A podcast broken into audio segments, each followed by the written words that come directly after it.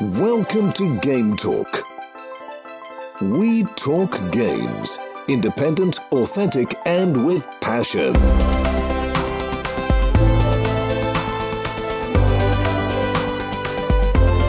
Here is your host, Joey. Hallo und herzlich willkommen hier im Game Talk. Der Titel hat's natürlich wie immer verraten. Wir werden heute sprechen über ein neues, irgendwie altes Spiel. Was das genau heißen soll, werden wir im Verlauf dieses Game Talks noch klären. Gehen soll es natürlich um Teenage Mutant Ninja Turtles Shredder's Revenge. Und was mich besonders freut, ich darf in dieser Episode nicht nur den lieben Marc begrüßen. Hallo Marc. Hallo Joey den ihr da draußen an den Empfangsgeräten ja schon kennt. Nein, ich darf auch eine neue Stimme zum ersten Mal hier im Game Talk begrüßen. Wie ich finde, ein sehr, sehr großer Turtles-Fan. Und das ist der Robert. Hallo. Hallo. Robert, dich haben wir ja noch nie gehört hier im Game Talk. Deshalb bitte sag uns doch in ein paar Sätzen, wer du bist und vielleicht auch gleich, was dich so mit den Turtles verbindet. Ja, das ist mein erster Podcast. Vielen Dank für die Einladung erstmal. Ich bin der Robert. Ich habe einen Twitter- und einen Instagram-Account und einen YouTube-Channel, auf dem ich verschiedene Turtles-Merchandise vorstelle, auch von anderen Franchises wie Star Wars oder Marvel, aber hauptsächlich für Teenage Mutant Ninja Turtles. Und angefangen hat das Ganze schon bei mir im Kindergarten, als 1900 91 so die Turtles so ganz groß in Deutschland rauskamen. Natürlich mit der Zeichentrickserie, den Comics und natürlich den Spielfiguren. Vielleicht hat ja der ein oder andere noch von euch einen irgendwo auf dem Dachboden oder so. Wer weiß. Und ich stelle diese Figuren auf dem YouTube-Channel vor. Selber Name Gevatter Edo. Ja, in fast wöchentlich oder monatlichen Folgen. Sehr schön. Deine ganzen Social Media Accounts, YouTube-Kanal und so weiter, die werden natürlich verlinkt sein in den Show Notes hier zu dieser Game Talk Episode. Ich sag die Show Notes schon mal gleich. Du wirst diese Episode finden im Web unter gametalk.fm slash tmnt Shredders Revenge. Oder noch einfacher, du guckst bei dir in deiner Podcast-App mal in die Beschreibung, scrollst ein bisschen runter und da hast du dann alle Links auch nochmal drin. Super, cool. Ja, du bist ein großer Turtles-Fan, was hier natürlich helfen wird, weil ich muss ja zugeben, hier einleitend, ich weiß natürlich, wer die Turtles sind. Ich habe natürlich früher ab und zu bei der Serie eingeschaltet. Ich habe Turtles-Spiele schon gespielt auf dem Game Boy 1, dass ich nicht mehr weiß, wie es heißt. Und dann natürlich Turtles in Time habe ich mal gespielt. Ich habe auch mal so eine Spielfigur besessen und Freund von mir damals hatte auch einen, dann haben wir immer schön mit denen gegeneinander gekämpft und so, das schon. Ja. Aber dann war ich irgendwann mal raus. Jetzt, du hast gesagt, du bist da voll drin. Jetzt der dritte ja. im Bunde fehlt noch. Marc, wie sieht das da bei dir so aus mit den Turtles? Bei mir fiel das ja auch so in genau die richtige Zeit. Ich habe die Cartoonserie natürlich super gerne geguckt. Ich habe die Hörspielkassetten zu der Serie auch ganz viele gehabt. und Spielfiguren nur ein paar, aber ich weiß auf jeden Fall, dass ich so ein so ein Panzer hatte, der so Plastikpizzen verschießen konnte ja, mit so cool. Batterien drin. Und die Gameboy-Spiele hatte ich auch beide. Eins besitze ich mittlerweile auch wieder. Und ich habe Turtles in Time leider als Kind nie gespielt, weil ich kein Super Nintendo-Kind war, sondern ich bin ein Mega Drive-Kind. Und deswegen haben wir leider auch nicht das Beat'em Up, das ähm, Hyperstone heißt, heißt das, glaube ich, äh, sondern wir hatten das Fighting Game, das Turtles Tournament Fighter heißt es. Hm. Und das haben wir super viel gespielt, als Kind auch. Ja, und dann die Kinofilme und bla bla bla. Also ja, großer Turtles-Fan als Kind gewesen und so ein bisschen Wissen ist auch noch vorhanden geblieben. Sehr schön. Cool. Ja, weil Nostalgie ist ja hier gar nicht fehl am Platz, auch wenn das Spiel sehr neu ist. So viel dürfen wir vorwegnehmen. Das schneidet ja voll in diese Oldschool-Kerbe. Da werden wir dann nachher sicher noch mehr drüber reden. Aber damit wären wir jetzt beim Release hier vorweg so ein paar Eckdaten. Ich muss ja zugeben, ich hatte den Release so vorher gar nicht groß auf dem Schirm. Das Spiel kam am 16. Juni 2022 für diverse Plattformen und plötzlich war es dann da. Und das ist ja sicher irgendwie früher angekündigt worden. Wird ja jedes Spiel früher angekündigt, aber das war bei mir weg vom Radar. Robert, bei dir wahrscheinlich ja nicht, oder? Du hast dem Release vermutlich entgegengefiebert. Ja, das war ja ursprünglich für 2021 gewesen. Da haben sie dann gesagt, sie haben es verschoben. Dann hieß es irgendwann im Laufe des Sommers 2022 und dann haben sie es wirklich ganz knapp ein, zwei Wochen tatsächlich für den 16. festgelegt. Also das war wirklich das eigentliche Release-Datum wirklich sehr knapp erst angegeben worden. Das war wirklich überraschend. Okay, dann war es vielleicht deshalb. Dann war das wahrscheinlich der Grund, weshalb ich es gar nicht mehr so auf dem Radar hatte und dann plötzlich war es da, ja. Ja, aber ich habe natürlich immer die Trailer verfolgt, die News-Seiten, um zu schauen, wann ist denn endlich soweit. Es müsste ja irgendwann 2022 endlich soweit sein und Anfang Juni war es dann endlich bekannt gewesen und da freut man sich natürlich drüber, ne? Ja, ja, klar. Schön ist ja auch, das Spiel kann man ungefähr überall sich holen. Ich habe es jetzt für einen PC geholt, zweimal, da komme ich dann nachher noch drauf zurück. man kann es da im Microsoft Store holen, man kann es bei Steam holen und man kann es im Epic Store holen. Dann gibt's das Ganze für die Xbox One und dann läuft das natürlich auch auf den Series-Konsolen. Oder habe ich es jetzt verkehrt rum gesagt? Series-Spiel geht aber auch auf der One, irgendwie so. Ich weiß gar nicht, wie es gedacht wäre. Ich glaube, das ist nicht enhanced für die Series S und X. Also das ist ein Xbox One-Spiel quasi. Aha, doch, ne? Okay, aber läuft auf den Series-Konsolen klar. Entsprechend auf der PlayStation 4 verfügbar, nicht direkt dediziert auf der PlayStation 5, wobei ich jetzt da mir auch vorstellen könnte, dass das auf der 5er dann auch laufen muss. Ich habe es aber nicht ausprobiert. Heißt aber lustigerweise, dass das jetzt jüngst rausgekommen ist, aber eigentlich ein Last-Gen-Spiel ist. Ja, müsste weil es ja auch ziemlich retro programmiert wurde im klassischen 2D-Stil. Ja, ja, ja, also laufen tut's dann natürlich ohne Probleme, bringt mich auch noch zu der Konsole, die ich vergessen habe. Läuft sogar auf der Switch, ne? Und das mag ja was heißen, ja, ja da kann man's auch spielen. Ja, die Version habe ich mir zuerst gekauft, genau. Ich habe das ja erst mit dieser Collection verwechselt, ja auch irgendwie angekündigt ist, die diese ganzen alten, ich glaube, auch das Turtles in Time und die Gameboy-Spiele alle nochmal genau. so zusammenfassen soll. Und als ich da auch dann kurz zwei Wochen vor Release auf Twitter war das, glaube ich, auch das erste Mal was von Shredder's Revenge gelesen hatte, dachte ich, ah, das ist bestimmt diese Collection, die will ich auf jeden Fall haben. Und dann habe ich erst gesehen, dass es quasi ein neues Spiel ist, das aber wie die alten Beat'em-Ups aussieht. Genau, die Kawabanga Collection, die kommt Ende des Jahres raus mit allen 13 klassischen Konami-Spielen, ja, die cool. damals erschienen sind. Ah, 13. Ah, cool.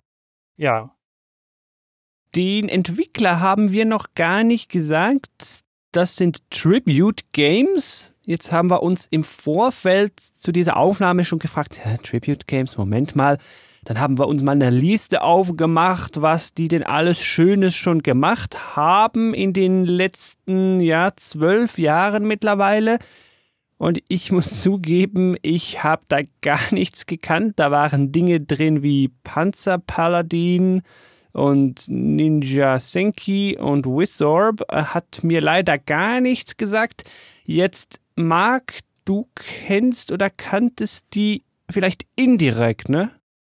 Also, äh, das ist eine, ein Studio aus, aus Montreal und das sind ehemalige Ubisoft-Leute und die haben da bei Scott Pilgrim vs. The World bei dem Spiel mitgemacht.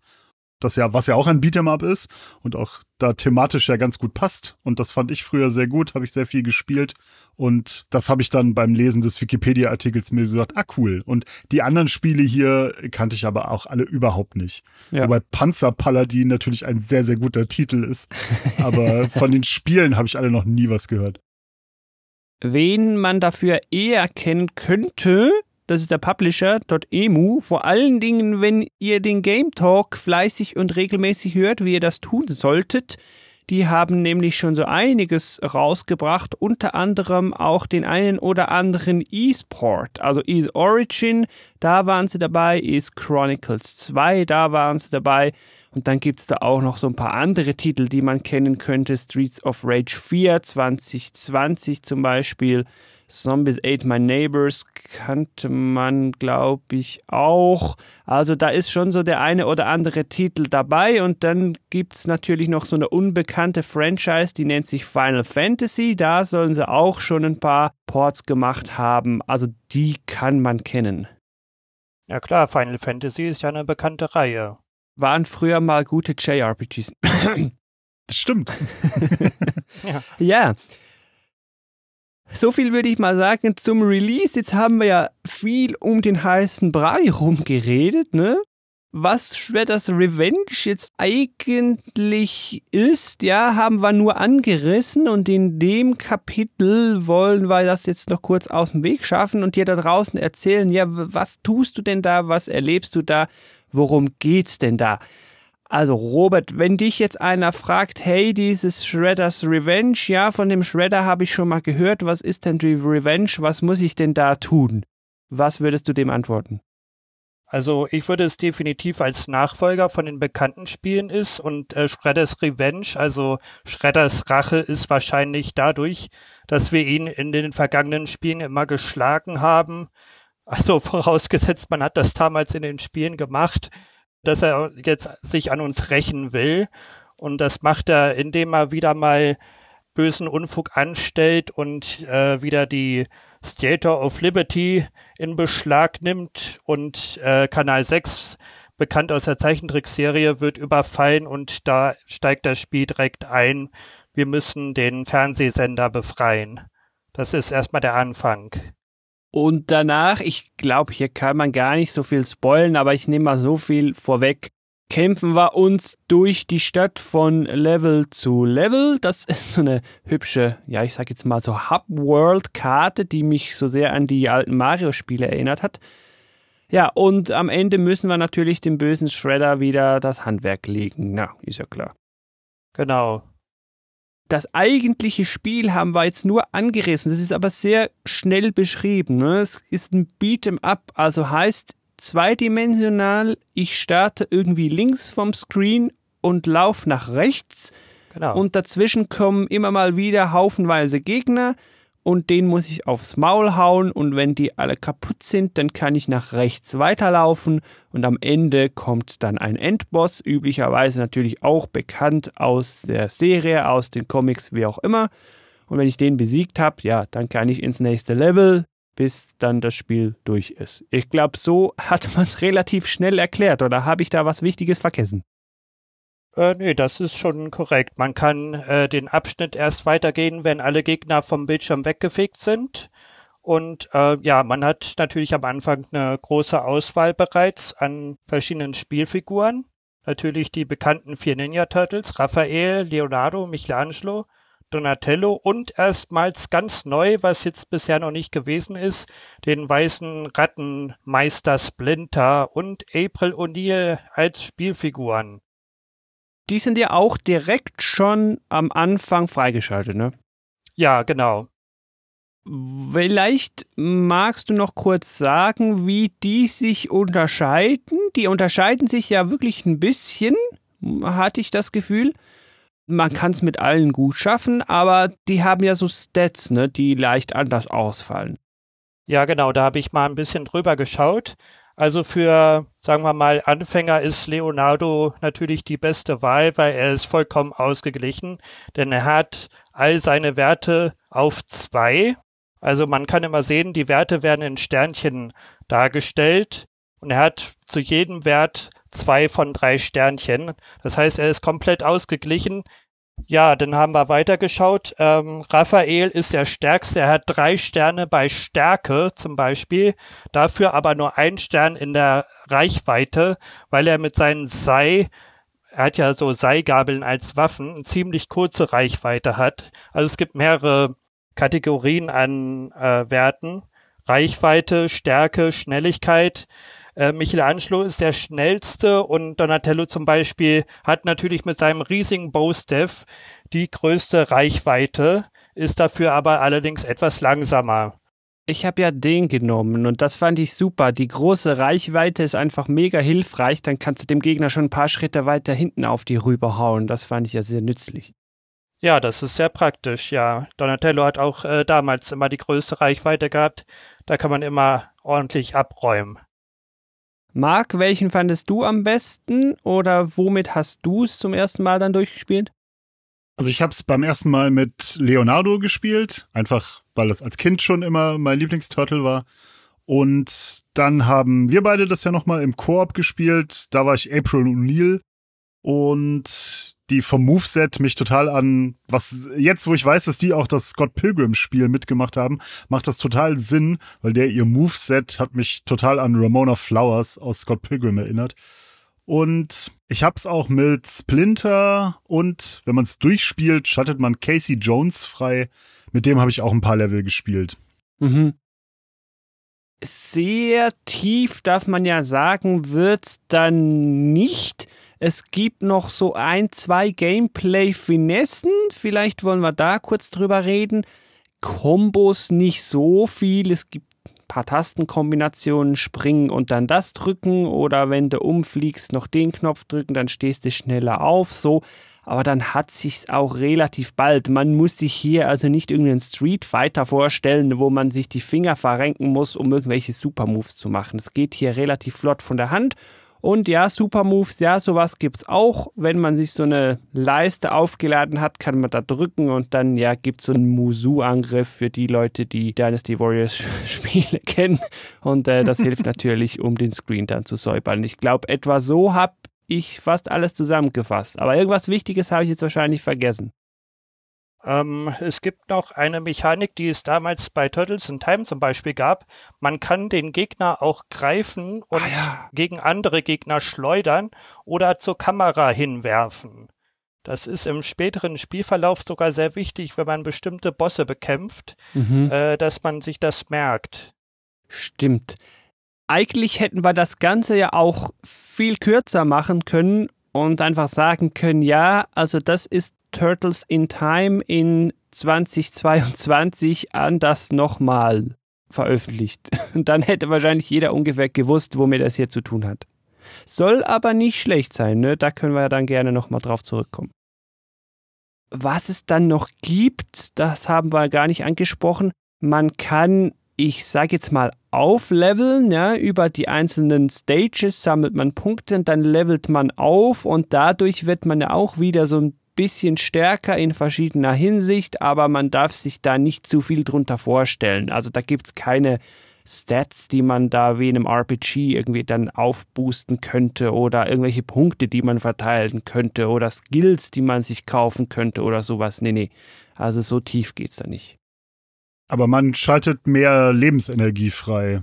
Genau, ja. Und äh, mehr Leben pro Level. Man hat ja anfangs drei Leben pro Level und später kann man sogar bis zu fünf Leben pro Level haben. Aber was natürlich nützlich ist, ne? Besonders im Story Mode, ne? Von dem reden wir jetzt auch hier. Genau, ja. Vielleicht noch entsprechend dazu, ich habe jetzt gesagt Story Mode, ne? da gibt es ab und zu mal eine Cutscene, zweidimensional mit ein bisschen Text, den man lesen darf und dann eben geht es von Stage zu Stage. Man hat ziemlich viele Leben, man schafft es also relativ gut und irgendwann ist das Spiel dann durch. Dann gibt es aber noch den Arcade Mode. Könnt ihr mir kurz sagen, wie der sich unterscheidet vom Story Mode?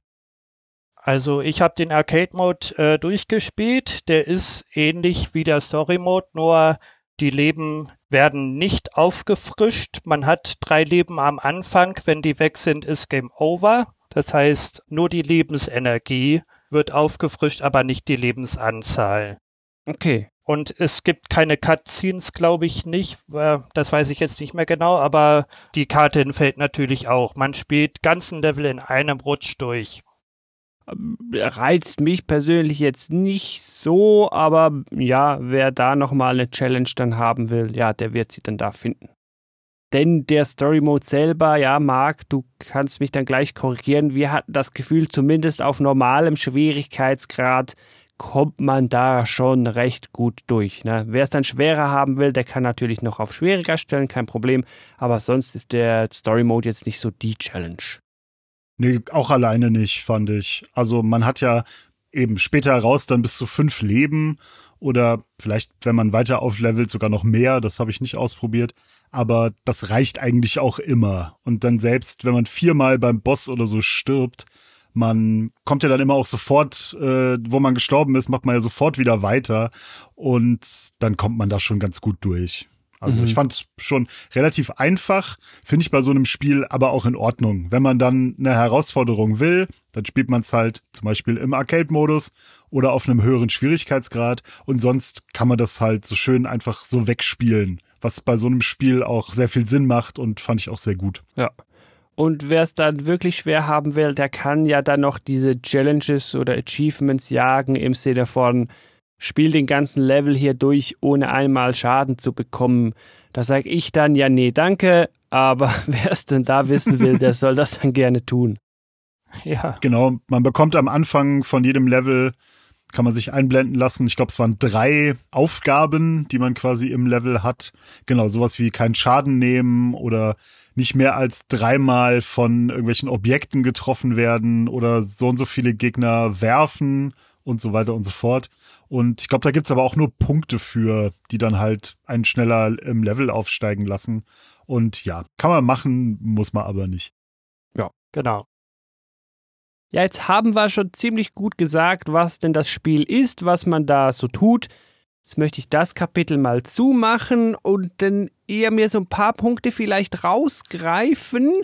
Jetzt aber zu Beginn möchte ich doch mal von dir, Robert, als Super Turtle-Fan, darf man glaube ich mal sagen, wissen, wie fandest du es denn oder vielleicht etwas präziser, was hat dir denn am Spiel sehr gut gefallen oder vielleicht auch sogar schlecht gefallen? Das wüsste ich jetzt gerne. Also gut gefallen hat mir auf jeden Fall das Gameplay. Das war sehr verwandt mit dem klassischen Turtles in Time, also es ist durchaus vergleichbar. Es war ja gewohnt irgendwie. Finde ich aber trotzdem gut für Einsteiger. Es ist nicht zu schwierig, aber später im Verlauf auch etwas herausfordernd, gerade wenn man jetzt in die letzten paar Level kommt. Äh, was mir besonders sehr gefallen hat, natürlich der ganz vieles Fanservice. Das sind ein Haufen Easter Eggs aus der ganzen Turtles-Serie versteckt. Die kann ich ja nachher noch mal ein bisschen erörtern, aber Fans der Serie werden da einen Haufen Hommages entdecken. Und als Verbesserungsvorschlag zum Beispiel, was ich jetzt nicht so gut fand, ist jetzt zum Beispiel eine Blocktaste gibt es zum Beispiel nicht, dass man jetzt sagen kann, ich block jetzt einfach mal den Angriff ab. Mhm. Und was ich vielleicht auch noch als Idee hätte, wenn man jetzt zum Beispiel Objekte einsammelt, sowas wie Wurfsterne, dass ich sage, die anderen, die werfen ja auch mit Messer auf mich. Warum kann ich das nicht machen? Ne? Warum kann ich nicht so einen Wurfstern auch mal schmeißen ans andere Ende des Bildschirms, das wäre ja auch mal ganz praktisch gewesen. Ja. Also war mal meine Idee. Man kann ja ab und zu mal mit irgendwelchen Gegenständen interagieren. Also ich kann irgend so ein Fass schlagen, das dann explodiert und so, ja. Aber dann ja. ist dann bald mal Ende. Da hast du recht. Stimmt, jetzt wo du sagst. Ja, Marc, jetzt, wenn ich mich mal auf die andere Seite stelle, dann würde ich jetzt sagen, ja, aber der Entwickler hier Tribute Games, ja, die haben es sich ja eigentlich sehr einfach gemacht.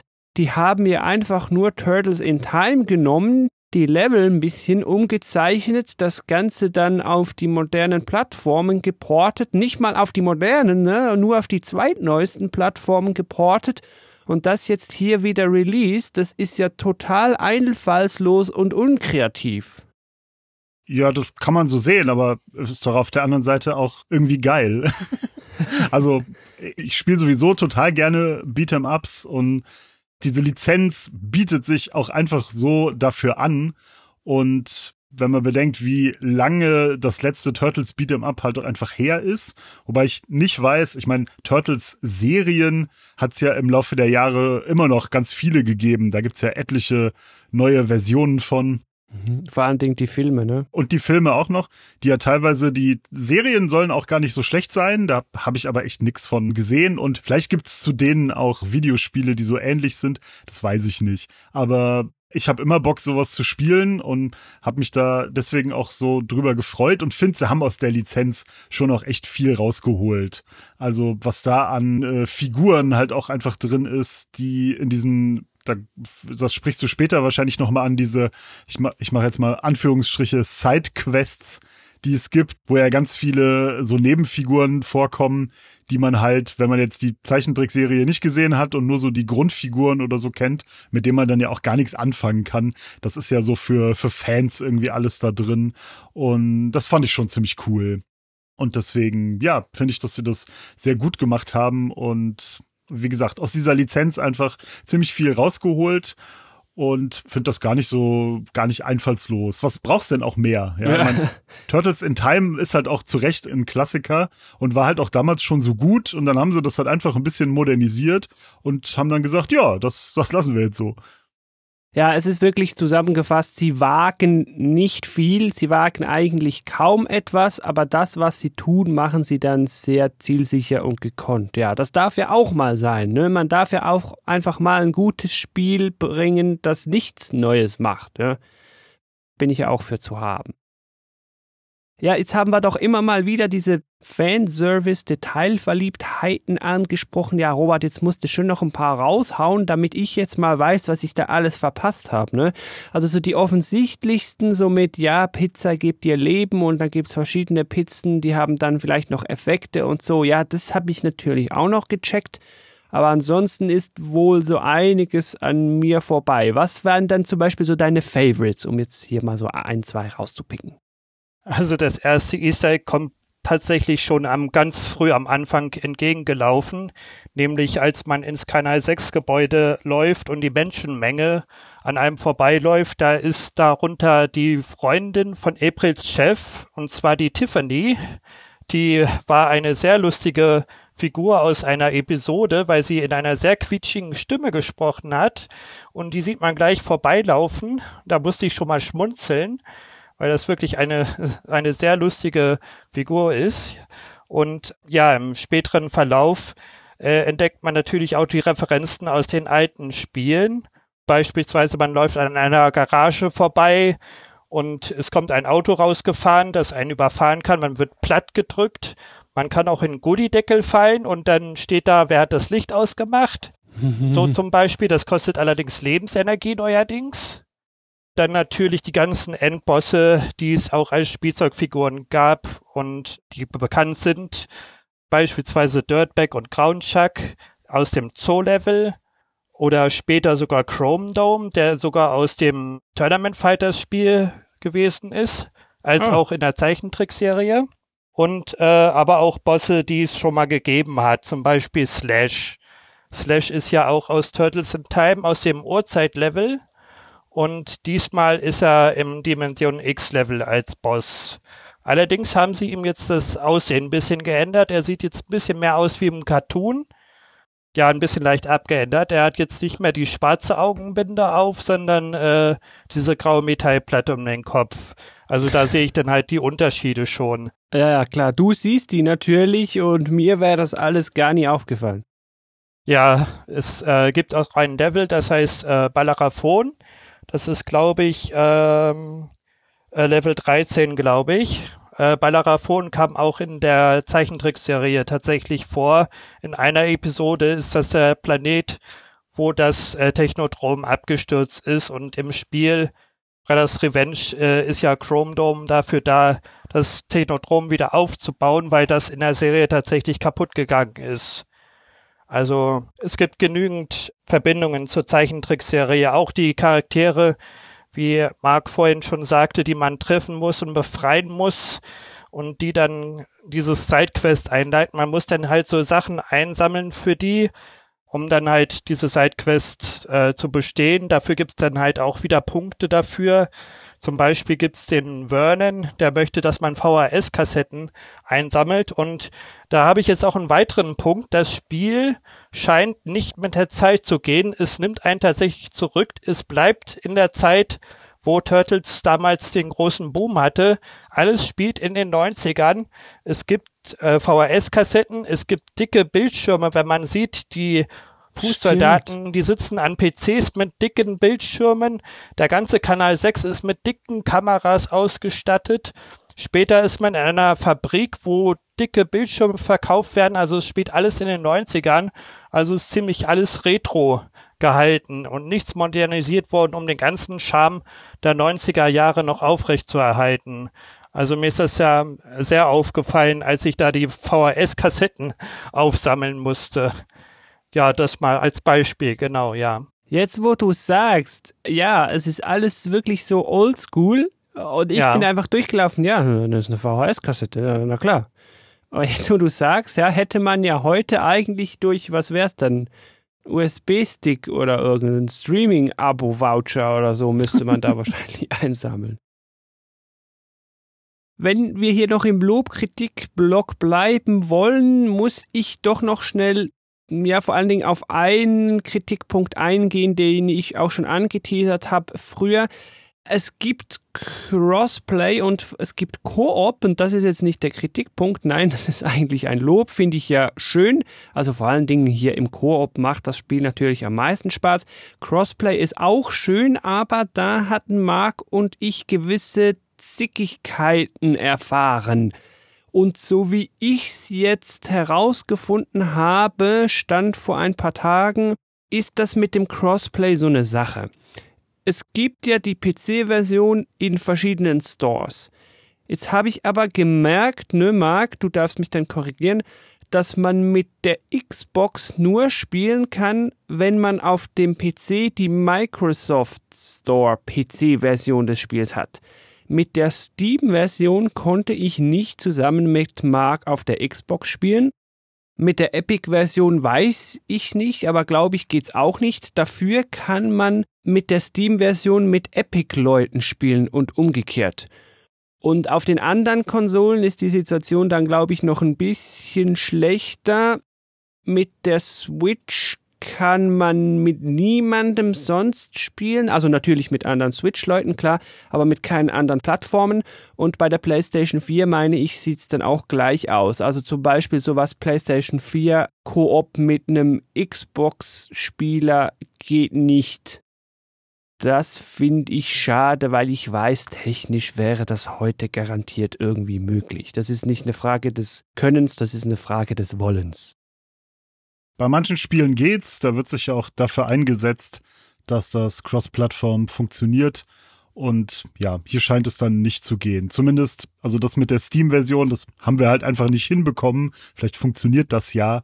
Aber genau, dann mit der Microsoft-Version auf dem PC und der Xbox App hat's dann aber eigentlich ganz gut funktioniert. Wir hatten so ein paar Latenzprobleme, aber nichts, was jetzt den Spielspaß irgendwie stark beeinträchtigt hätte, fand ich.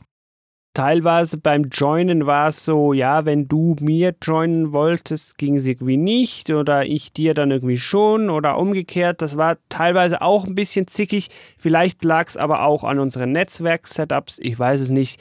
Es hat auf jeden Fall dann immer geklappt, ja, das ist ja das Wichtigste und man kann sogar praktisch immer, meine ich, wenn man so ein Story-Mode offen hat oder Spiel spielt, reinjoinen, was ja auch sehr eine coole Sache ist.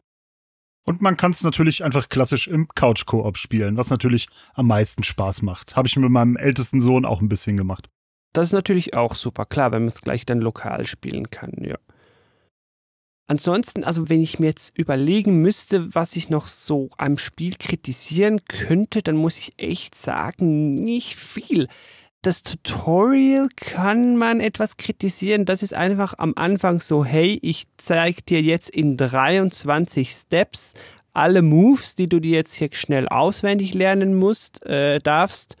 Also hier so viel mal X drücken und hier dann springen und das drücken macht den Move und dann rückwärts rollen und den und bla bla Das fand ich etwas unschön platziert und präsentiert, aber kann man dann auch skippen und ja, ist auch okay. Also ja. Naja, aber es kommt halt jedes Mal, wenn du ein Spiel startest und du musst es dann halt jedes Mal einfach so wegdrücken. Also mhm. jedes Slide so einzeln. Das war schon ein bisschen, keine Ahnung, ist irgendwie einfach nicht besonders elegant.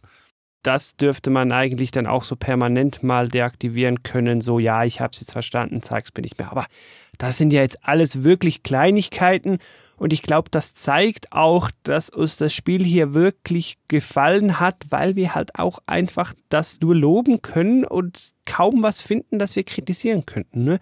Das Spiel ist ja auch relativ kurz und das will ich hier auch als Lob verkaufen. Ne? Wer ab und zu mal Game Talk hört, weiß, dass ich hier halt auch im Du hast jetzt ein Leben Alter angekommen bin, ne? Also die Studienzeit, die ist vorbei, wo man einfach mal die JRPGs einfach so durchzocken konnte, weil man hatte ja nichts zu tun. Entsprechend mag ich ja heute auch einfach kurze Spiele, die man so als berufstätiger Mensch gut mal noch durchspielen kann. Ja, fand ich auch ganz gut. Es, man kann es, glaube ich, in vier Stunden komplett einmal durchspielen. Wenn man es jetzt beim ersten Mal hat, da stirbt man vielleicht noch mal, geht einmal Game Over, muss noch mal probieren und bis man den Bogen raus hat, wie die Endbosse da für eine Bewegungsabläufe haben, äh, hat man es, glaube ich, in drei bis vier Stunden hat man es durch. Kommt, glaube ich, etwa hin, ne? Marc, wie lang war es dann bei uns im Korb? Vielleicht so mhm. fünf rum oder so, ich weiß es gar nicht. So in drei Sessions, glaube ich, waren wir durch. Vier oder vier, könnte sein. Vier Sessions, jeweils eine, ungefähr eine Stunde. Also es sind 15 Level und die gehen alle so acht bis 15 Minuten. Also sehr angenehm, ne? Genau, was auch eine gute Länge ist für so eine Stage. Und mehr braucht man ja eigentlich auch nicht. Das ist ja, das, das reicht ja auch völlig aus. Man kann das halt so wie früher halt die Spiele sich hinsetzen und das so in einer Session durchspielen, wenn man so ein bisschen äh, Sitzfleisch mitbringt. Das ist ja sicherlich natürlich auch äh, absichtlich so designt und das fand ich eigentlich auch sehr gut. Ja, dann würde ich auch sagen, gehen wir hier langsam hinten raus in eines der letzten Kapitel hier dieser Game Talk Episode zu Teenage Mutant Ninja Turtles Shredder's Revenge. Und das wäre so ein kürzes Fazit beziehungsweise Empfehlung oder Nicht-Empfehlung. Ja, Marc, wem würdest du Shredder's Revenge empfehlen? Und vielleicht umgekehrt dann auch, welchem Spielerinnen-Typus würdest du dann vielleicht sagen, na, okay, für dich ist es jetzt, glaube ich, nichts.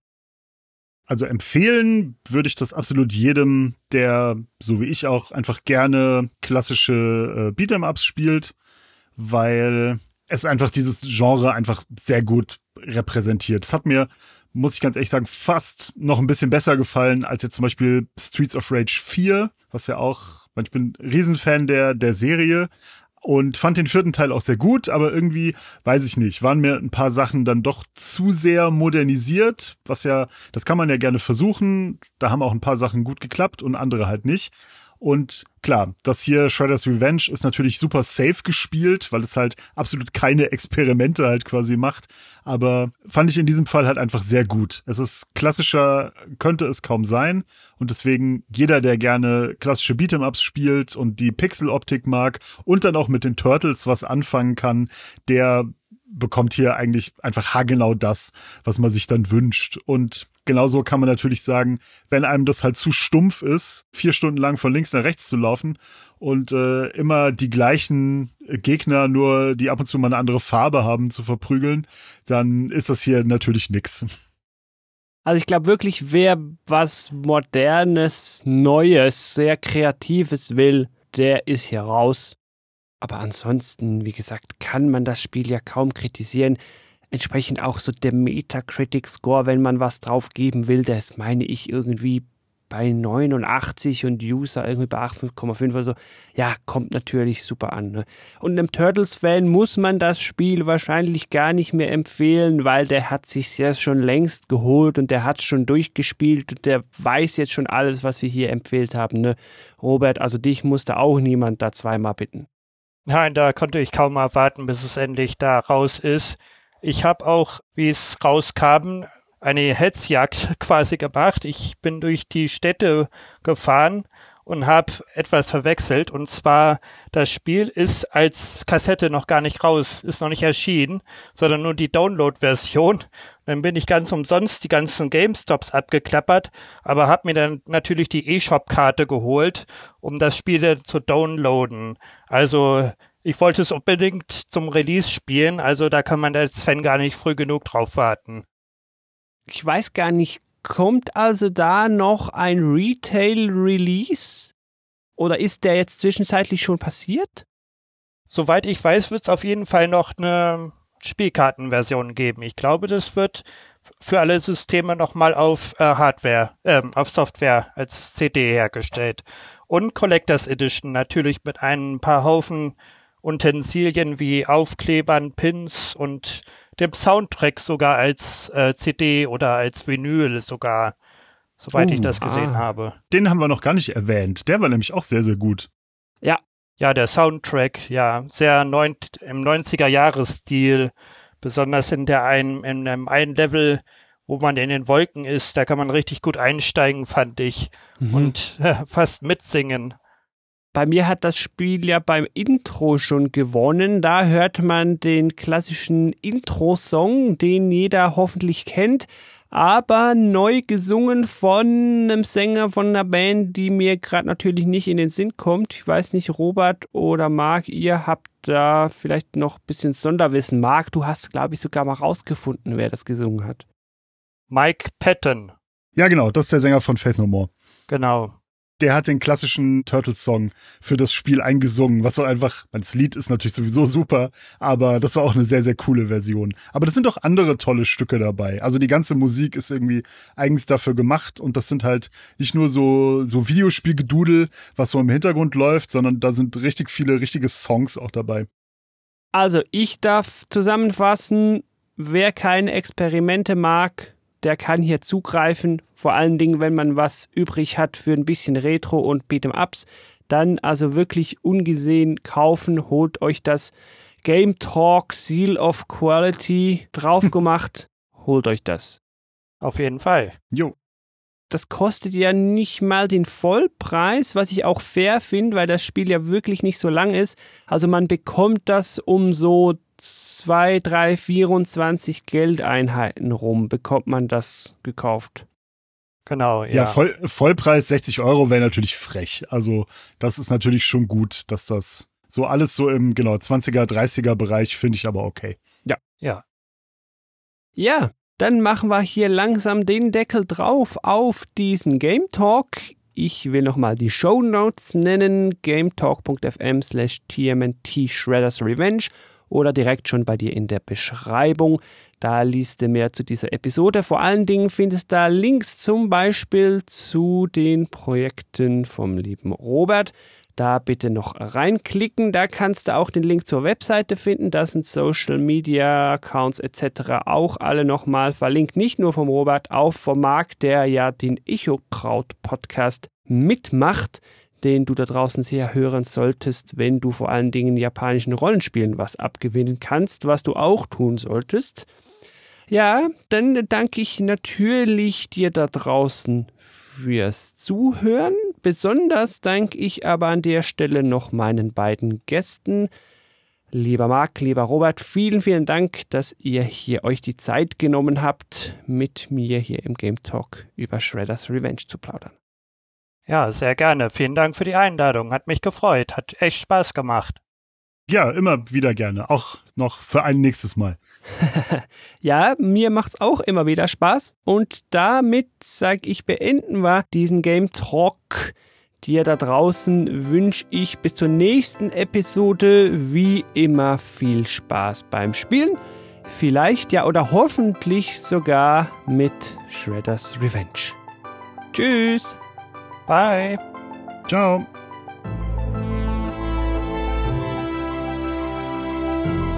Thank you for listening to Game Talk.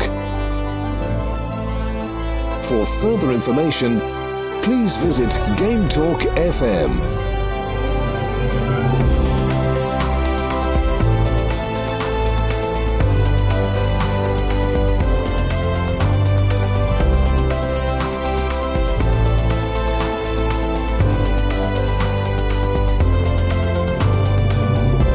Until next time.